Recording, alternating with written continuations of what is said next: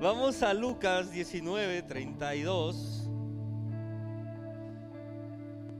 y 30, 19, 32 y 33 y 34. Y, y hoy, hay, hoy es un día bien, bien lindo y bien especial. Em, se le conoce como Domingo de Ramos y aquí hemos hecho cosas bien locas desde eh, andar poniendo nuestros sacos ahí y caminar encima, eh, poniendo palmas por todos lados y hemos hecho de todo. Pero hoy Dios habló a mi vida y me dijo algo que completamente diferente. El día de ayer cuando estaba haciendo ese Instagram Live, Dios me estaba hablando y me dijo algo. Necesito restaurar mi presencia en el corazón de la iglesia. Eh, hoy Dios va a restaurar su presencia en la vida de cada uno de nosotros. En otras palabras, usted va a ser lleno de la presencia de Dios y no solamente va a ser lleno de la presencia de Dios, sino que esa presencia va a reposar y se va a quedar con usted. Pero mire lo que vamos aquí a, este, va, va a ver esto de una manera muy diferente hoy. Dios va a hablar bien específico. Dice la palabra de Dios, Lucas 19:32. Fueron los que habían sido enviados y hallaron como les dijo y cuando desataron el pollino, sus dueños les dijeron, ¿por qué desatáis el pollino? Y ellos dijeron, 34, porque el Señor lo necesita. Quiero llevarte este relato, vamos a usar Lucas, y quiero llevarte este relato al, desde una visión y una perspectiva profética. Em, no voy a enseñarte una historia porque ustedes ya conocen la historia. Hoy vamos a verlo desde una perspectiva profética. ¿Qué es lo que estaba sucediendo en ese momento que va a suceder hoy? Y cómo ese momento y cómo Dios nos puede enseñar lecciones valiosísimas y principios de reino valiosísimos que si rigen nuestra vida hoy, nuestra vida va a ser transformada. Así que olvídate un poco de lo que has oído este, esta prédica, olvídate un poco de, lo, de todos los domingos de ramos que has vivido. Yo sé que aquí hay cristianos de 40 años de cristiano, usted tiene 20 pero lleva 40 de cristiano, imagínese. Entonces, yo sé que hay cristianos que usted ha, oído todos los servicios de domingo de palmas o domingo de ramo, como le quiera decir, pero hoy Dios va a hablarle de una manera muy diferente. Hoy quiero llevarte... Em, a este, a este relato, a ponerlo en una perspectiva profética, a cómo aplica esto hoy a nuestra vida y qué es lo que Jesús quiere hacer. Entonces, pastor, ¿qué es lo que establece o que restaura la presencia de Dios en nuestras vidas? En otras palabras, cuando dejamos de vivir bajo estos principios, la presencia de Dios es removida de nuestras vidas y cuando nosotros vivimos bajo estos principios, la presencia de Dios es puesta o es establecida o restaurada en nuestras vidas. Cuando la presencia de Dios es removida de la vida de una persona, es ahí donde comienza la sequedad espiritual. En otras palabras, es ahí donde comienza la muerte espiritual. En otras palabras, es ahí donde comienza la religión le voy a enseñar algo. Póngale ahí. Religión igual a ausencia de la presencia de Dios. Lo voy a repetir. Religión igual a ausencia de la presencia de Dios. ¿Qué quiere decir esto, pastor? Todo lugar o toda acción en tu vida que no esté involucrada la presencia de Dios es religión. Hay personas que hacen cosas para Dios. Yo no sé si está listo para esto. Hay personas que hacen cosas para Dios, pero Dios no está presente. En otras palabras, tú alabas o tú adoras, ¿para qué? Dice, ¿por qué usted adora? Por agradecimiento, ¿Por qué levantas tú tus manos? Yo no sé usted, pero yo levanto mis manos para que Dios me vea. Yo adoro para que Dios me escuche. Yo me postro para que Dios pueda ver que hay alguien rendido a Él. Pero si Dios no está presente, lo que usted está haciendo es un acto de religión. En otras palabras, si usted se arrodilla donde Dios no está, usted se está arrodillando para que los demás vean es santo y que bueno es usted. Si usted adora y grita donde Dios no está, usted está viendo, usted está adorando para que los demás digan, qué lindo adora y es entregado a Dios.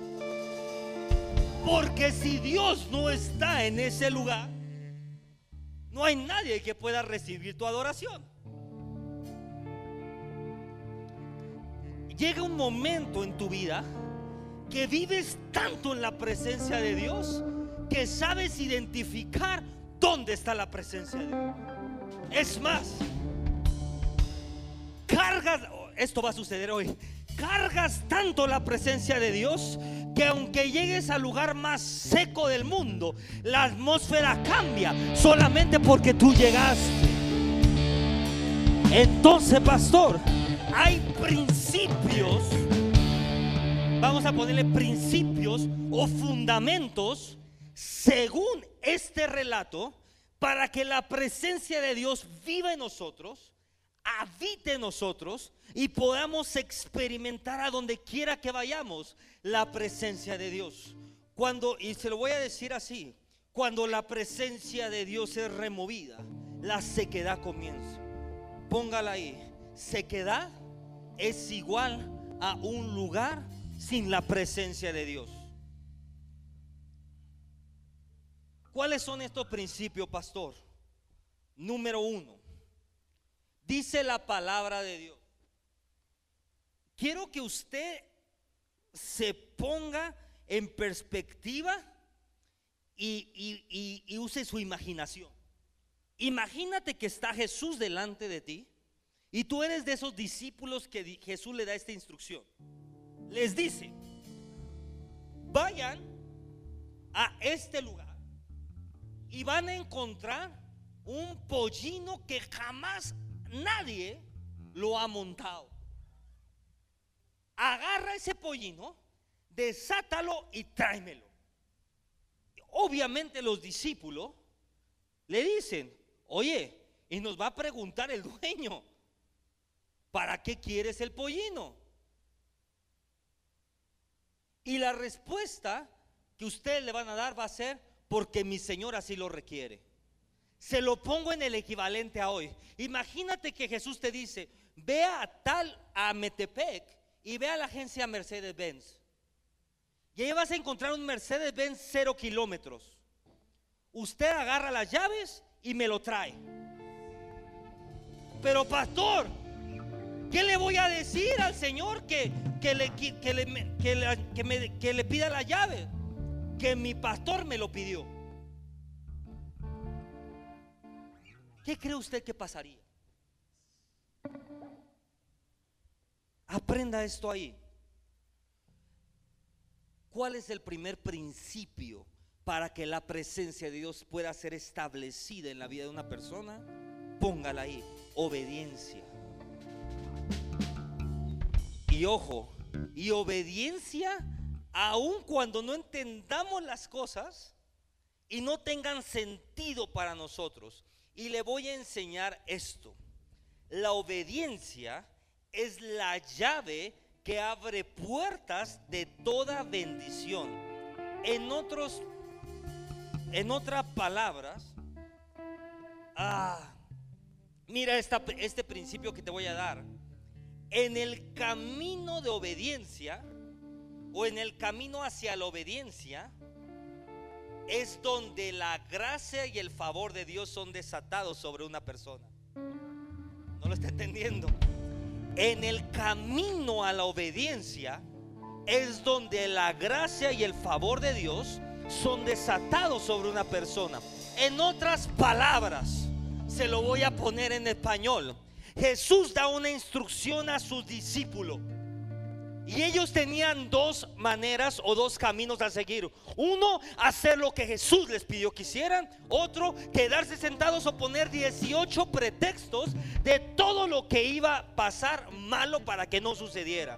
Pero ellos dijeron algo, Señor, si tú nos dices, nosotros vamos. Y mira lo que pasa. Y ahí van los discípulos ahí. Pues bueno, vamos, compadre. ¿A qué vamos? Vamos por un coche cero kilómetros y aparte no lo vamos a pagar porque el maestro dijo que más lo agarré. Y ahí van los dos en camino por el pollino. Pero lo que usted no está entendiendo es que todo camino es un proceso para que Dios desate la gracia y el favor. Mira esto, Dios primero probó, ellos no obedecerán. Y ellos dijeron, sí, ahora. Al momento dijeron, sí, Señor, vamos. Y cuando ellos iban caminando, la gracia de Dios iba llenándolos. El favor de Dios iba llenándolos. La, el poder de Dios iba llenándolos. ¿Y qué pasó? Que cuando llegaron a ese lugar y toman el pollino, los dueños le dicen, oye, ¿por qué lo tomas? Y ellos se paran firmes y dicen, porque mi Señor lo requiere. Y dice la palabra de Dios que hasta le ayuda llévatelo por favor. Si tu Señor lo quiere, llévatelo por favor. Dios te dice algo. En el camino a la obediencia, cuando tú estás obedeciendo, hay una gracia y un favor que viene a ser desatado sobre tu vida. Yo comienzo a profetizarte este día. Hay personas que han estado obedeciendo y aún no han entendido el propósito. Pero el propósito es, Dios te está llenando de favor. Dios te está llenando de gracia para el momento que tú pidas algo, todo se te dé en el nombre de Jesús. Esto es otro nivel. Entonces, pastor, una persona desagraciada es una persona desobediente. Una persona desagraciada. Vamos, ¿se entiende desagraciada? Sin gracia. Es una persona rebelde.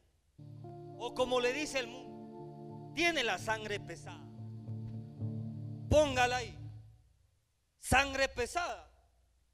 En sus términos, es igual a persona sin gracia.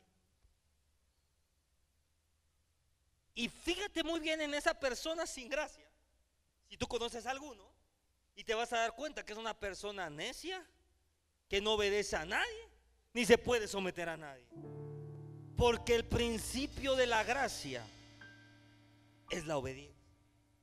El principio de ser un portador de la presencia de Dios es la obediencia. Pastor, ¿qué es la obediencia? Póngala ahí. Obediencia es someterse a la autoridad voluntariamente.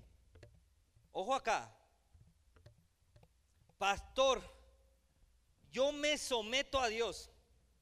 Está bien, pero ahí viene el segundo candado para que su obediencia sí sea obediencia. Es estar convencido interiormente. Hay personas que obedecen a Dios pero no están convencidos que es el camino correcto. Eso es desobediencia. Uy, lo voy a repetir. Hay personas que obedecen a Dios. O sea, los discípulos obedecieron a Dios, a Jesús en ese momento. Pero había dentro de la obediencia había otros dos caminos. Obedecer y ir yendo con la expectativa y saber, ellos estaban seguramente están diciendo, yo no sé qué va a pasar ahí. Algo, si Jesús nos mandó, algo tiene que pasar. Si Jesús nos mandó, igual un milagro tiene que pasar. Si Jesús me mandó, yo creo que el cielo se abre, un ángel viene, porque yo voy a una expectativa. Pero hay otros que obedecen a Dios diciendo, pues bueno, Jesús me dijo que hiciera esto, pero si no pasa, yo ya tengo el plan B, C, D, F.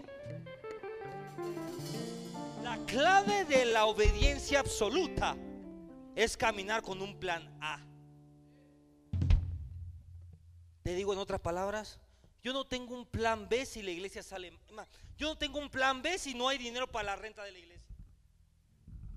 Yo no tengo un plan B. Si este mes no hay dinero, yo no tengo un plan B.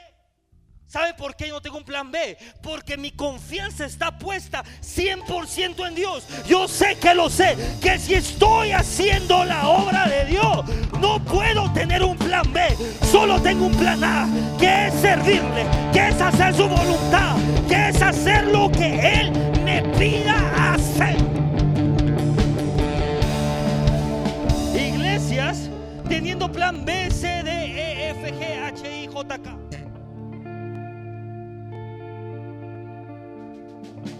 No me digas que Dios es tu Dios si tienes un plan B.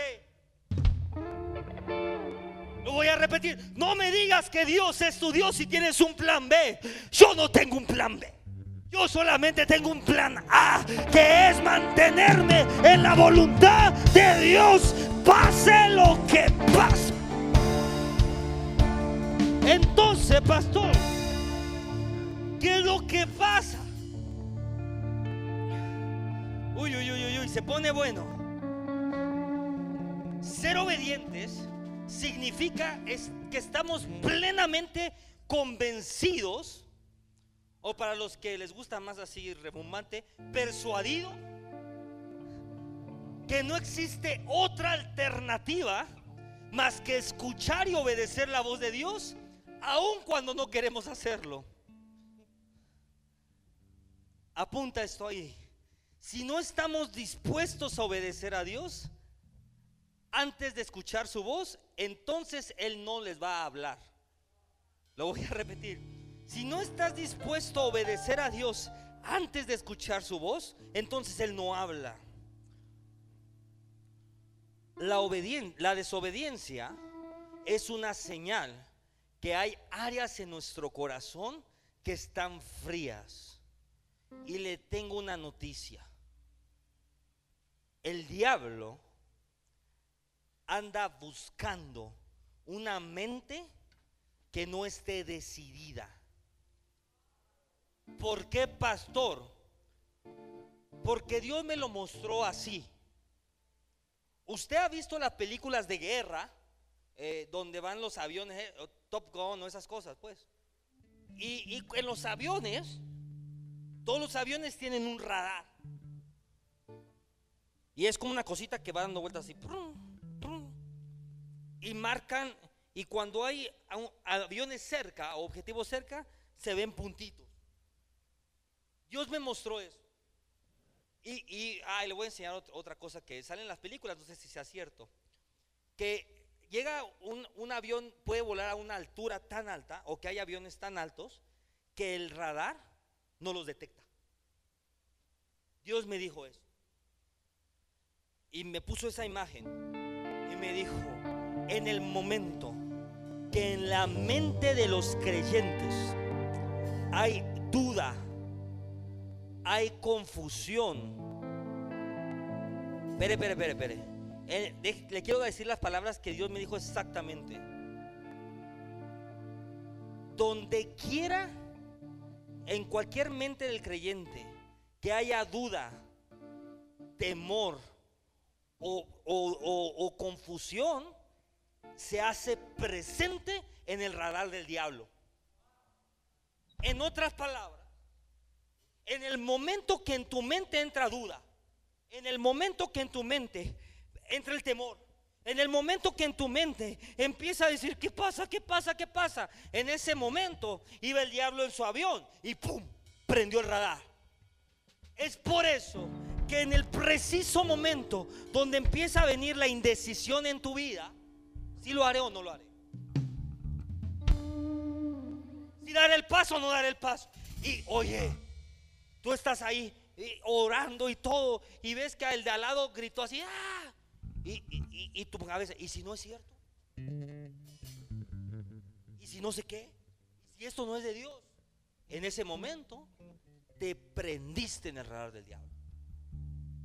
Y ya el diablo dice, ¡fum! Allá hay uno. Y voy por él. Y de repente empiezas a vivir ataques y ataques y ataques y ataques y ataques en tu vida. Dices, pastor, pero es que me atacan más que nunca. Pues es que estás más que nunca en el radar. ¿Sabe cuál es el problema? Que para desaparecer del radar, usted tiene que volar alto. Y entre más alto vuele, menos oxígeno hay entendiendo. Entre más alto vuele, menos oxígeno hay. Entre más alto vuele, más presión hay. Mientras más alto vuele, más rápido tiene que ir. En otras palabras, no tengas miedo de volar alto. Yo prefiero decir, me falta el aire. Estoy presionado, pero no estoy en el radar del diablo. Él no me puede siquiera ver porque vuelo tan alto vuelo tan alto que Él no me puede ver. En otra palabra, el diablo anda buscando. Una de las razones por las cuales las personas tienen temor es porque el amor de Dios no ha sido perfeccionado en su vida. Y hasta que eso suceda, y hasta que eso suceda, usted va a desaparecer del radar. Es por eso que la religión... No, sé si está listo para eso. Es por eso que la religión o los fundamentos de la religión es el temor. Pórtate bien o te vas al infierno. Pórtate bien. Y usted ahí anda bautizándose, portándose bien y haciendo no sé qué tanta tontería. Por miedo. ¿Sabe lo que lo único que hicieron? Es meterlo al radar del diablo. Por eso es que son tan atacados. Por eso es que no ven prosperidad. Por eso es que ven sequedad. Por eso es que ven infelicidad. Porque están en el radar.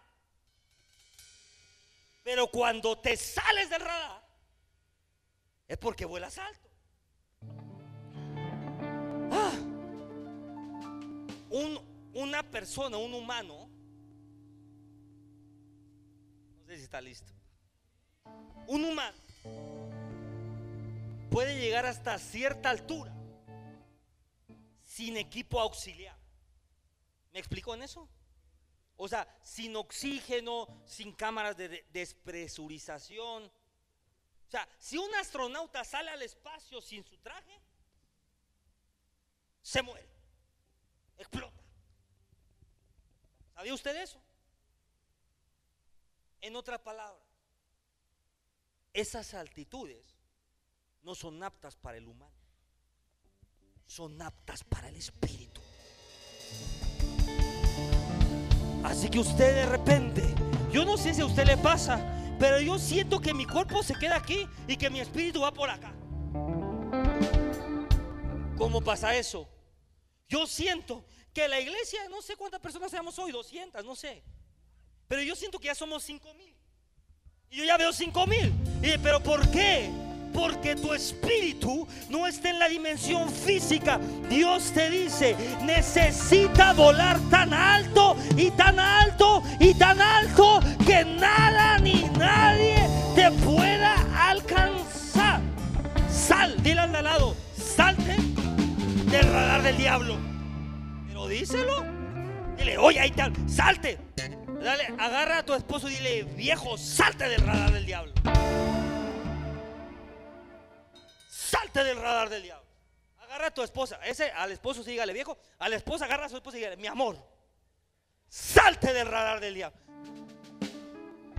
Una de las razones por las cuales no hay gracia, no hay favor, o póngala ahí, o puertas se cierran en nuestra vida, es la desobediencia.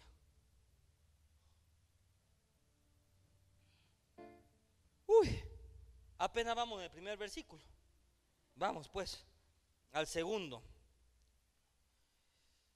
Lucas 19, 35. Y lo trajeron a Jesús, y habiendo echado sus mantos sobre el pollino, subieron a Jesús encima. Mira esto, 36. Y a su paso tendían sus mantos por el camino. 37. Y cuando llegaban ya cerca de la bajada del monte de los olivos, toda la multitud de los discípulos, gozándose, comenzó a alabar a Dios a grandes voces por todas las maravillas que habían visto. Lo voy a repetir. Y trajeron a Jesús, y lo trajeron a Jesús, y habiendo echado sus mantos sobre el pollino, diga, echado sus mantos. Mira esto. Ah, yo no le voy a decir algo, pero yo no sé ni de dónde salieron las palmas, pues. Tendría que ser como domingo de mantos. Pero bueno, hay otro, creo que Mateo dice algo de las palmas, pero bueno, Lucas dice que eran mantos. Y te voy a decir por qué. Y, dice que a su paso, el 36, Lucas 19, 36, y a su paso tendían sus mantos por el camino. Díganle al lado, tendían sus mantos, echaban sus mantos. ¿Qué simboliza el manto, pastor? Póngale ahí. El manto simboliza o significa, como le quieras decir, autoridad, voluntad, dones y talento.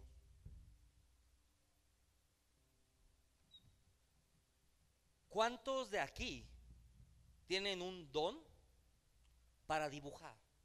Levante su mano. Pero real, no, o sea, lo voy a poner a prueba el don, ¿eh? O sea, no voy a poner dibujar así un palitos y bolitas, no es un. ¿Cuántos dicen, pastor, yo tengo un don, un, un, don para dibujar? Un, eso es un manto. Tiene un manto para el azar. Que usted no lo opere, no es mi problema. ¿Cuántos de aquí dicen, pastor, yo soy bueno para la finanza? Levante su mano para los no. No importa que no sea cobrador, no, importa que no sea contador. Yo soy bueno para cobrar, para, para, para administrar. Usted tiene un manto de finanzas. El manto es la autoridad, los dones, los talentos que Dios te dio. Tu voluntad es un manto.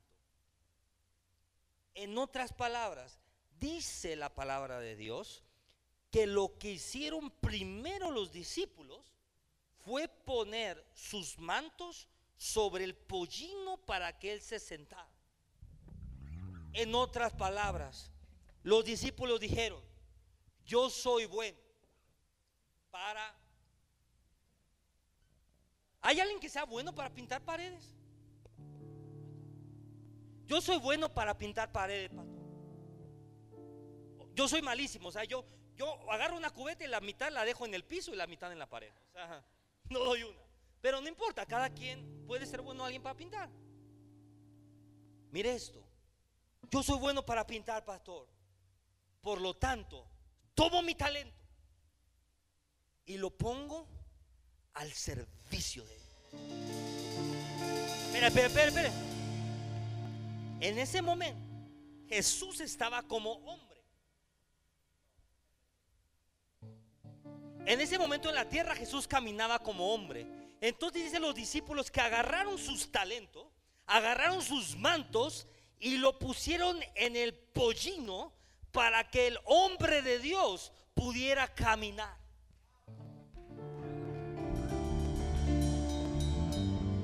La segunda clave para poder restaurar la presencia de Dios en nuestra vida es rendir nuestros mantos. Una persona que no rinde su manto, Dios jamás va a poder caminar en su vida. Lo voy a repetir. Una persona que no rinde su manto, Dios jamás va a poder caminar sobre él. Dice la palabra de Dios que ellos pusieron su manto Póngame el versículo ahí. Que ellos pusieron sus mantos sobre, ahí está. Y lo trajeron a Jesús y habiendo echado sus mantos sobre el pollino, subieron a Jesús en sí. Y dice la palabra de Dios que es ahí, que es en ese momento, cuando el pollino y Jesús comenzaron a caminar. Y mientras caminaba, la gente iba echando sus mantos y él seguía caminando. En otras palabras, lo, el momento que tú rindes tu manto a Dios es el momento que Jesús comienza a caminar en tu vida. Y mientras más mantos vaya rindiendo, más rápido Él va a llegar a la meta. Le voy a enseñar algo. Cuando Dios hace algo, será a la manera de Dios para que Él tome la gloria. En otras palabras, hay algo que aprendí con esto.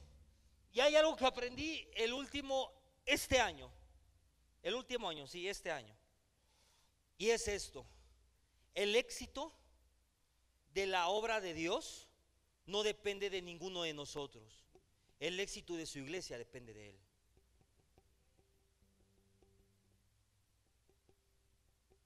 Por lo tanto, toda iglesia que no tiene éxito es porque no dejan que Él trabaje.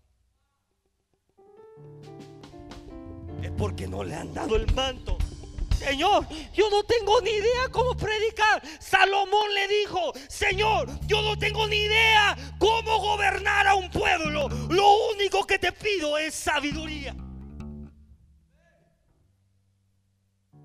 Yo no tengo ni idea, pero sí tengo idea de algo que lo poco que tengo, que lo poco que sé, lo puedo rendir a Dios para que Él haga con lo ordinario algo extraordinario, para que Él haga con lo natural algo sobrenatural, para que Él haga con lo limitado algo ilimitado. Pastor, pero yo cómo le voy a rendir mi tiempo a Dios tu tiempo está limitado. Cuando le rindes tu tiempo a Dios, tu tiempo se va a volver ilimitado.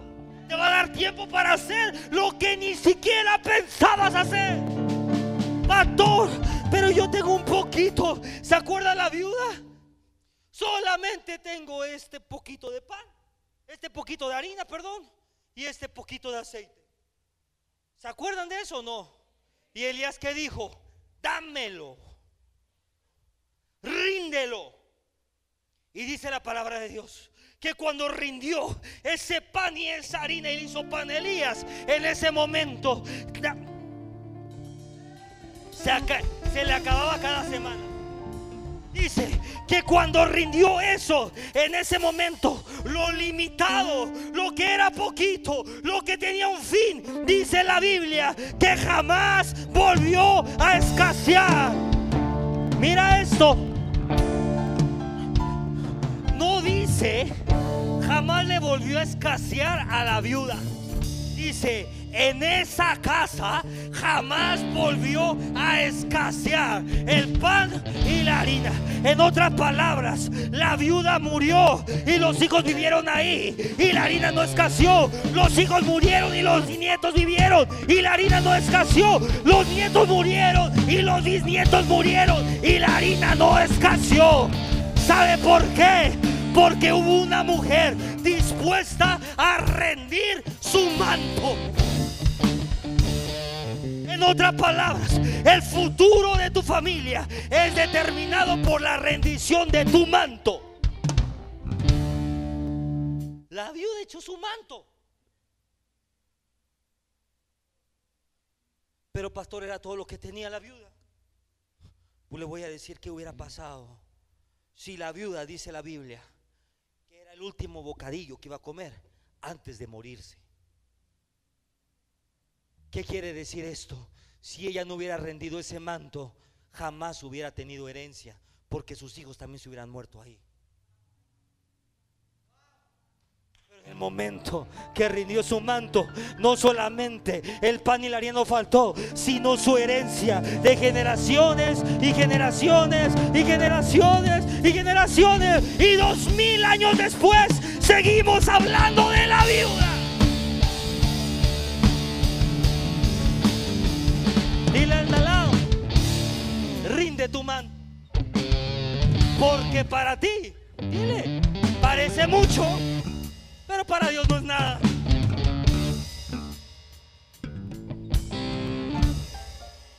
¿Qué le vas a rendir al dueño del oro y la plata? para él no es nada. Mm, sigo para adelante. Ah, eh, entonces, Dios me enseñó algo, que el éxito de un ministerio no estaba no dependía del hombre, sino dependía de él. Y dije, Señor, ¿cómo, ¿cómo depende de ti? Entonces yo ya no hago nada. Me dijo, no, simplemente déjame trabajar a mí. Y haz lo que yo te digo que hagas en el momento que te digo que lo hagas. Apunta esto ahí. Por eso, le voy a soltar otra perla de revelación. Ahí le va. Por eso, Dios no buscó soltar su gloria en vasos de oro, sino en vasos de barro. Se lo voy a enseñar ahorita.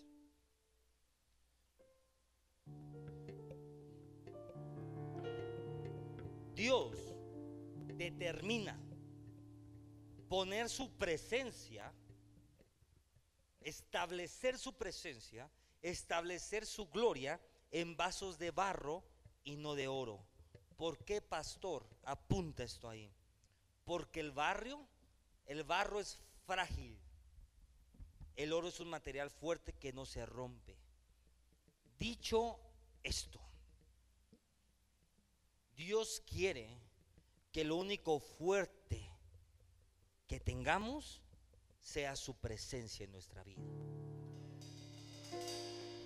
Se lo voy a enseñar todavía más y más clarito. Hay, hay personas que les gusta la arqueología. A mí me encantaba. yo quería ser arqueólogo de niño. Y hay algo bien interesante en la arqueología. Que cada vez que encuentran vasijas de barro, o objetos de barro, los encuentran rotos, deteriorados, despostillados y destruidos. Pero cuando encuentran objetos de oro, solamente le das una pulidita y está intacto. Póngala ahí. El oro no necesita cuidado. El oro no necesita, la permanencia del oro no necesita depender de nadie. Usted puede agarrar un lingote de oro, guardarlo en su jardín y de cientos años después sacarlo y va a estar igual. Una lavadita y ya. Pero el barro, el oro se cae y ¿qué pasa? Su ese tacita, a mí me encanta el barro, su tacita esa de barro donde, donde toma chocolate caliente. Se le cae a la esposa y ¿qué pasa?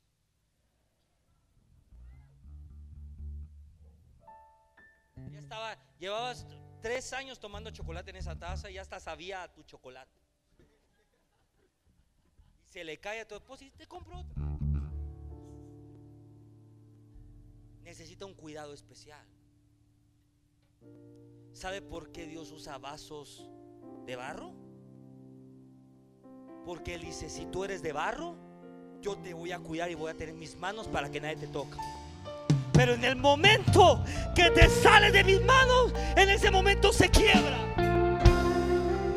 Dios escoge vasos de barro para establecer una completa dependencia de Dios. Si tú no cuidas, si yo le doy a la Amelia, a mi bebé, un vaso de barro, ¿sabe qué hace mi bebé con sus vasos? Toma agua así. Ya, se le quitó la sed y lo avienta.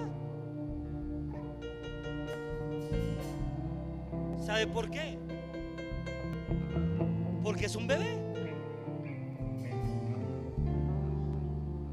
Dios establece poner su gloria, poner su presencia en vasos de barro, en otras personas, en otras, en otras palabras, Dios establece poner su presencia y su gloria en personas que saben que lo saben, que lo saben, que lo saben. Que sin Dios no son nada. Dios decide poner su gloria en personas que dicen, Señor, yo sin ti soy un muro vaso de barro que a cualquier... Soy un jarrito, tarrito de tlaquepaque que a cualquier ofensa me rompo. Póngala. Toda persona que es rota por las ofensas es porque Dios no estaba con ellos. ¿Por qué?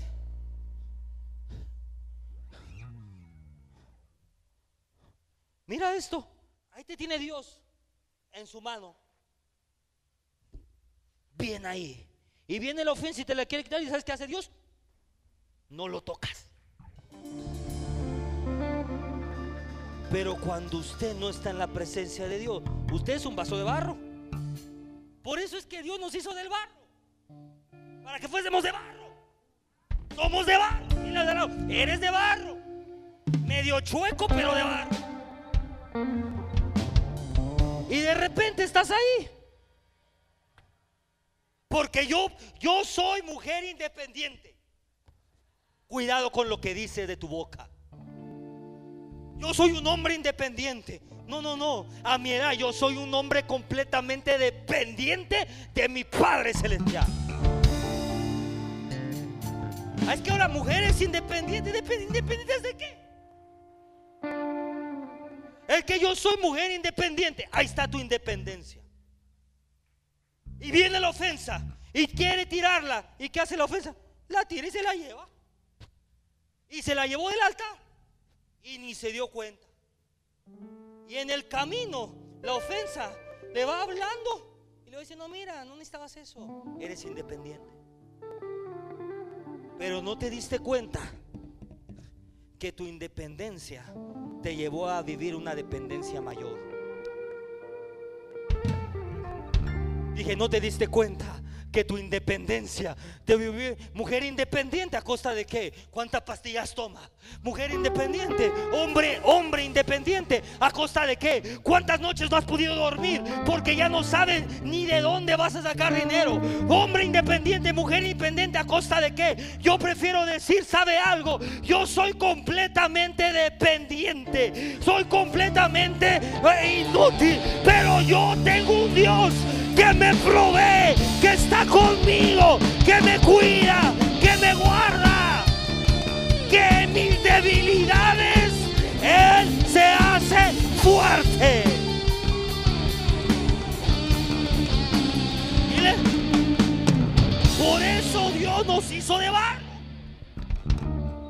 Del polvo nos sacó. ¿Para qué? ¿Para que te rompas fácil? Para que te rompa fácil. El problema es que hay gente que ha enseñado y ha hecho creer que son vasos de oro. Y es por eso que vemos un montón de vendehumos de tres pesos diciendo, tú puedes, tú te lo mereces, yo me merezco el universo, yo me no te mereces nada. Es la gracia de Dios. Es el favor de Dios quien nos mantiene vivos, quien nos da para comer, quien nos da ese techo, que te permite tener la finanzas para manejar ese coche. No te mereces nada. Y al lado, yo no voy a caer en vendehumos. No ande posteando esas tonterías.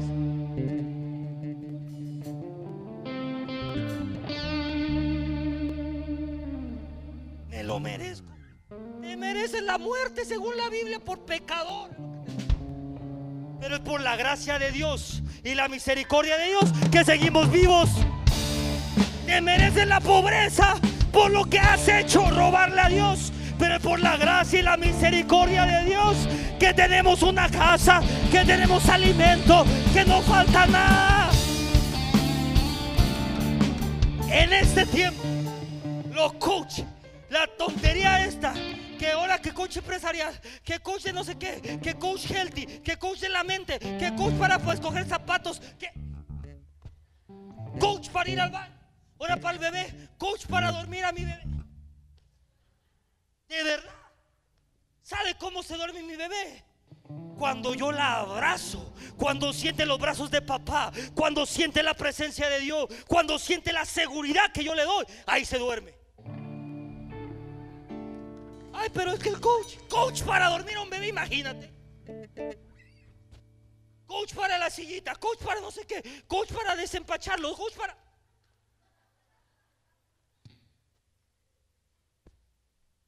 Cuando tú cargas la presencia de Dios.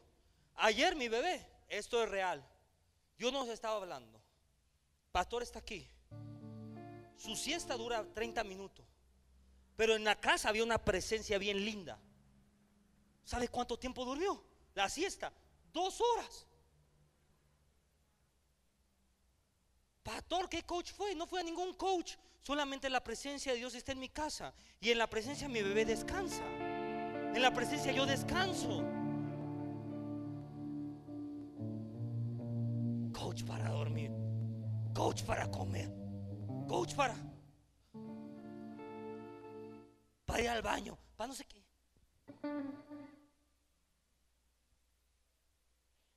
Le voy a dar el coach de su vida. Agarre la Biblia y póngase a orar y se le van a resolver todos sus problemas. Y la al lado, déjate de la bobería. Pastor, pero el coach de Healthy Coach, come, deja de comer coca, gansito, barritas, em, sponge. Eh. ahí está tu coach Healthy. Y vas a estar bien. Pastores que estoy yendo con el healthy coach y tu coca.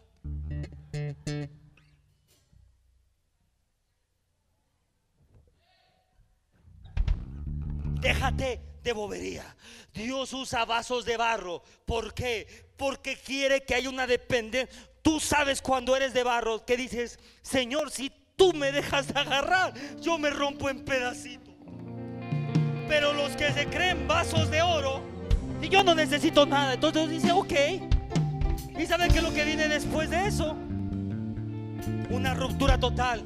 Por eso es que vivimos en una sociedad completamente rota de la mente, completamente rota de principio, completamente rota de capacidad. Hoy un muchacho no sabe cambiar la llanta de un coche.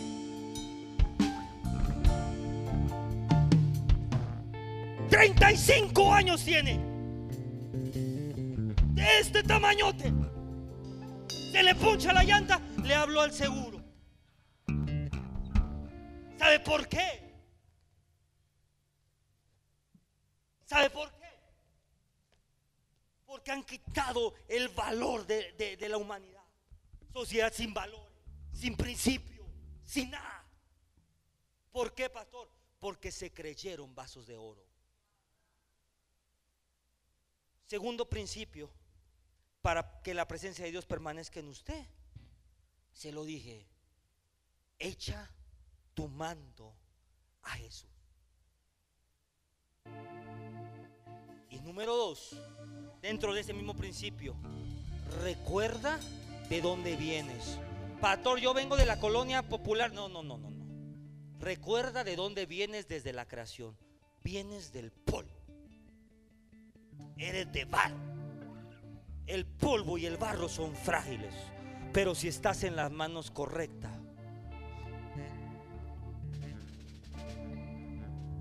hay barro que está tan bien trabajado que no parece barro.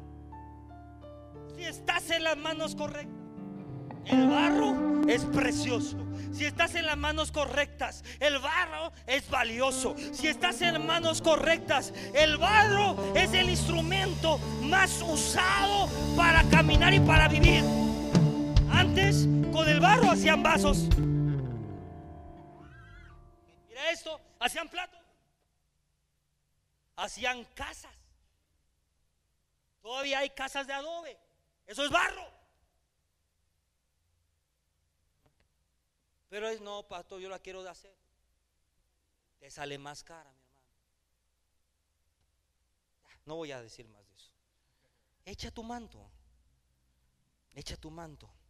Es por eso que toda persona que ha rendido su manto, Dios lo ha usado ¿Cómo sabes esto, pastor? Es por eso que Dios manda hacer algo cuando no lo tienes. Te lo pongo más en español. Dios te manda a ser director de una empresa y tú ni contador eres. Dios te manda a comprar una casota y ni para el enganche tienes. ¿Cuántos han comprado algo? Lo que sea, un coche, una camioneta, lo que sea, que tú sabes que lo sabes, que en el, en el momento que decidiste comprarlo, no tenías ni un peso para comprarlo. ¡Ah! Ya, pero ¿por qué lo hiciste? ¿Sabe por qué lo hiciste? Porque creíste. ¿Sabe por qué lo hiciste? Porque dijiste, Señor, yo no tengo nada, pero yo creo en ti. Yo creo que esa casa va a ser mía. Yo creo que ese coche va a ser mío. Por lo tanto, voy a dar el paso de fe y lo voy a hacer. Lo voy a tomar. Y a hoy estás viviendo en esa casa que compraste sin un peso. ¿Ah? Hoy vengo a decirte, no tengas miedo a hacer lo que Dios te manda. ¿Por qué, pastor? Dije, no tengas miedo a hacer lo que Dios te manda. Porque cuando Dios te manda a hacer algo, Dios no está pensando en tus recursos, está pensando en sus recursos.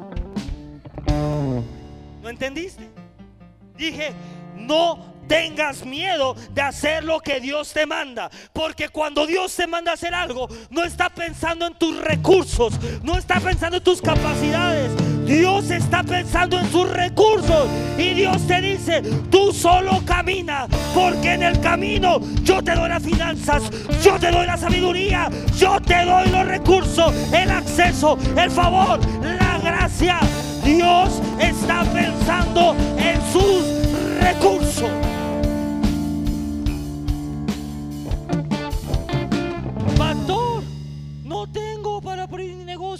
¿Y quién te dijo que tú ibas a pagar? Entendiste? ¿Y quién te dijo que tú ibas a pagar? Dios está pensando siempre en sus recursos, no en tus recursos. Gedeón, vete y vence a este ejército. Gedeón le dice, ¿cómo yo? Si soy el más débil de mis hermanos. Y no solamente eso, Dios. Mi familia es pobre, pobre, pobre, pobre. ¿Y qué dijo Dios? Ándale, Gedeón. Está bien. Eres el más débil. Eres el más pobre. Pero ¿quién te dijo que tú vas a pelear? Yo solamente necesitaba en este momento. Mire, ¿sabe cuál fue la historia de Gedeón? Estaba en el lugar incorrecto, en el momento incorrecto. Y Dios dice, es que eres el vaso más cercano al ejército. Y dice que pero yo no tengo dinero. Pero yo soy débil. ¿Sabe qué estaba diciendo Gedeón? Pero yo soy barro. ¿No entendió? Pero yo no tengo nada. Pero yo soy débil. Pero mi familia es la más pobre. Yo soy el más débil de mis hermanos. Le estaba, Gedeón le estaba diciendo a Dios, es que soy barro. No se estaba dando cuenta. Dios estaba viendo a él. Y lo único que escuchaba de Gedeón es decirle que soy barro. Y Gedeón pensaba que eso eran pretextos o razones por las cuales él no podía ir. Y entre más Gedeón hablaba, Dios más recibía la confirmación que él era. Es que yo no, yo soy, yo no tengo dinero. Él es. Y, pero es que yo soy el más débil. Y Dios soy ya, es que soy barro. Es que es el barro que yo necesito. El que no más débil, el que no tiene recursos, es el que yo voy a ocupar en ese momento para que mi gloria se establezca en la tierra. Aquel que sepa que aunque tenga todo el dinero, no es nada sin mí. Es aquel que voy a usar. Aquel que sepa que aunque tenga fuerza física, no es nada sin mí. Es aquel que voy a usar. Aquel que diga, Señor, sin ti no puedo aquel que voy a usar, dice Dios.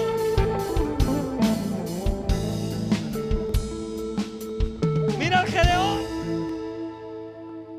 Mira esto. Mira la, la, la, diferencia o la panorámica de Gedeón con lo que quieras. Puedo pastores teólogos. ¿Sabe cuál es la posición de un religioso? Todo lo puedo. Soy santo. Dime cualquier versículo.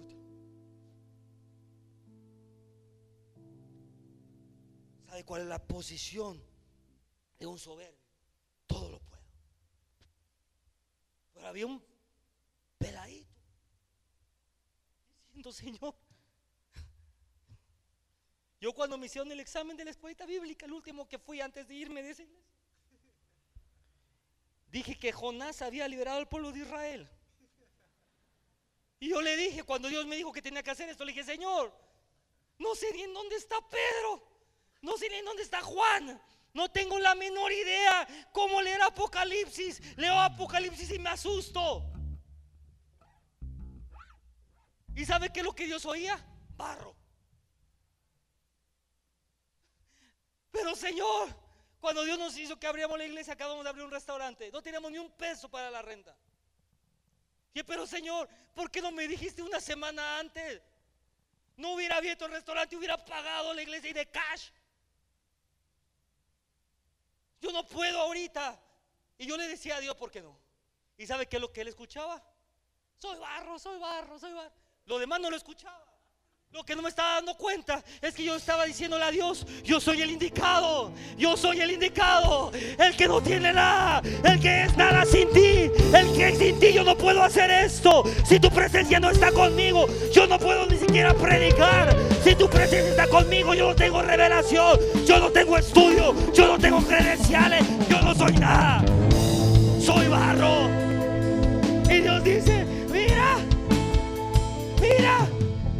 Ahí tengo un barro. Puros barros que se creen oros. Pero hay un barro ahí todo chueco que sí sabe que es barro. Y ahí es donde yo voy a usarlo. Toda persona que esté en este lugar, que, que camina en prosperidad, lo reto y le digo, estoy seguro que hubo una vez en tu vida que dijiste, Señor, sin ti yo no puedo. Sin ti mi familia no va a tener ni techo. Y ahí Dios te empezó a prosperar. ¿Sabe por qué? Porque le dijiste, Señor, soy barro. Termino con esto. Es tiempo de postrarse. ¿Recuerdan del leproso que no podía caminar abiertamente. Él, no podía salir de ese lugar, tenía que ir escondido. Eh, él no podía ir a ningún lugar. Pero te voy a decir algo. El leproso, dice la Biblia, que él vivía en un lugar. Y que él salió de ese lugar al encuentro con Jesús y que cuando vio a Jesús de lejos, dice que él se inclinó o se postró delante de Jesús. Y que le dijo, Jesús, yo sé que tú me puedes sanar. Me rindo a ti completamente. Dios me trajo a decirte esto.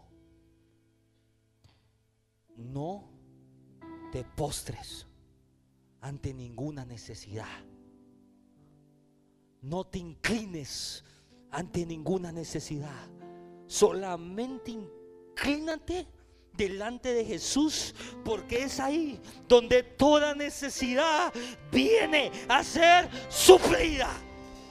Dice la Biblia que este hombre lo querían mantener postrado en ese lugar. ¿Cuánta gente te ha querido mantener postrado en un lugar? Es que no vas a salir de eso. La gente le decía al leproso, tú tienes que vivir allá. Y si sales de ahí te matamos. Pero el leproso dijo, yo no me voy a postrar ante la lepra. Yo no me voy a postrar ante ningún hombre. Yo no me voy a postrar ante ningún diagnóstico. Yo ante el único que me postro es ante Jesucristo. Y dice la Biblia que cuando el leproso llegó y se postró ante Jesús y le dijo, Señor Jesús, tú tienes lo que yo necesito. En ese momento la lepra se fue. Iglesia, yo vine a decirte esto. No dejes que la necesidad te haga postrarte en lugares equivocados. No te inclines ante ningún jefe. No te inclines ante la religión. No te inclines ante el gobierno. Solamente inclínate ante Jesús. Pero pastor, pero me humillaron, pero la prueba me está lastimando, pero la prueba está haciendo que me incline. Resiste. Pero la prueba me está haciendo que me incline. Y ahí está la prueba. Y ahí estás tú. Pero sabe algo, siga caminando, siga caminando a la presencia de Dios. Y cuando usted vea a Jesús, dobla tu rodilla, inclínate y de todo, porque es ahí donde Dios restaura, libera. Si tú humillas, si te humillaron, si te dicen que no vale nada no te inclines. Usted ni una lágrima da. Se aguanta, respira, sale firme de ese lugar y corre a la presencia de Dios. Y ahí usted llora, y a usted clama, y a usted se inclina, y a usted deja todo. Y Dios dice, a ese barro yo lo voy a engrandecer y voy a humillar sabios y voy a humillar, oh, a gente soberbia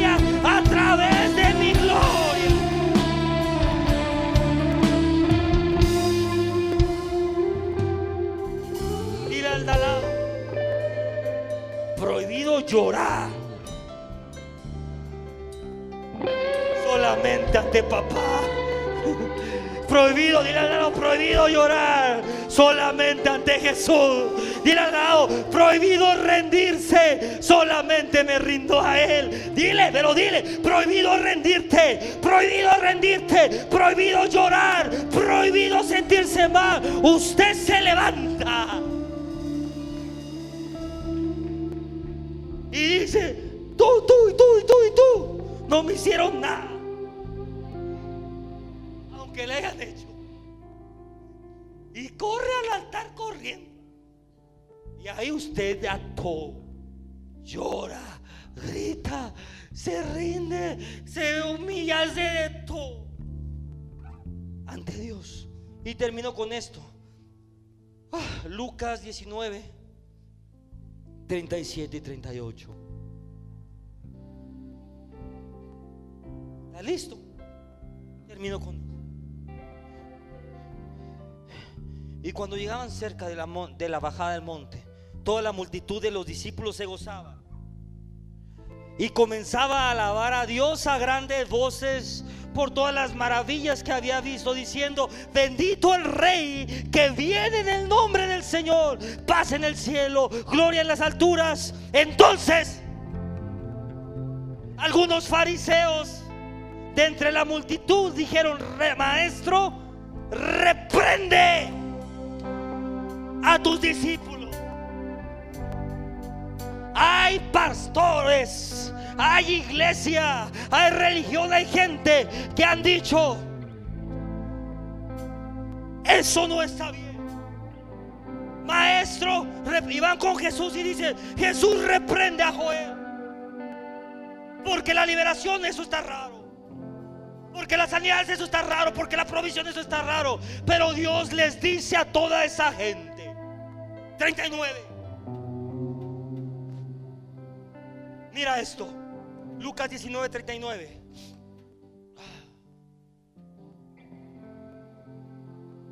Algunos fariseos de entre la multitud dijeron, maestro, reprende a tus discípulos.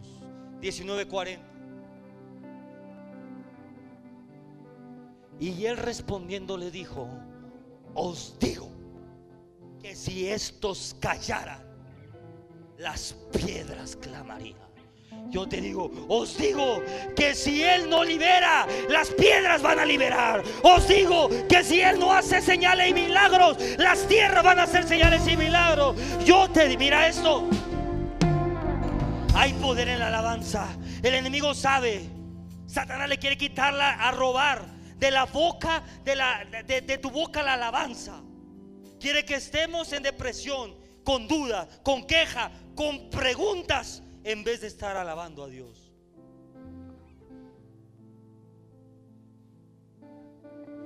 Yo te vengo a decir con esto cierro, independientemente de lo que estés viviendo hoy, sea angustia, dolor, sea gratitud, gozo, lo que sea, Dios es digno de la alabanza.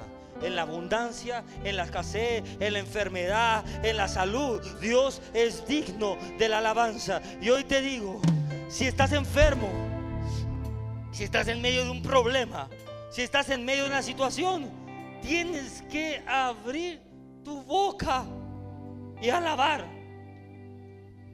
Pablo y Silas estaban asustados. ¿Usted cree que Pablo y Silas no estaban asustados? Estaban en un calabozo, amarrados, golpeados, amenazados. Claro que estaban asustados. Pero dice la Biblia que cuando él comenzaron a alabar ahí en la cárcel, ahí en la oscuridad, decían santo, santo, santo, al que vive, al que vive por siempre santo, gloria a Dios, gloria a Dios, gloria. Y mientras más humillados se sentían, más fuerte alababan. Y dice la Biblia que la alabanza de ellos provocó un sacudimiento y apareció el ángel y los liberó. Te voy a decir algo, gran parte de lo que no estamos viviendo en nuestra vida está detenida en nuestra alabanza.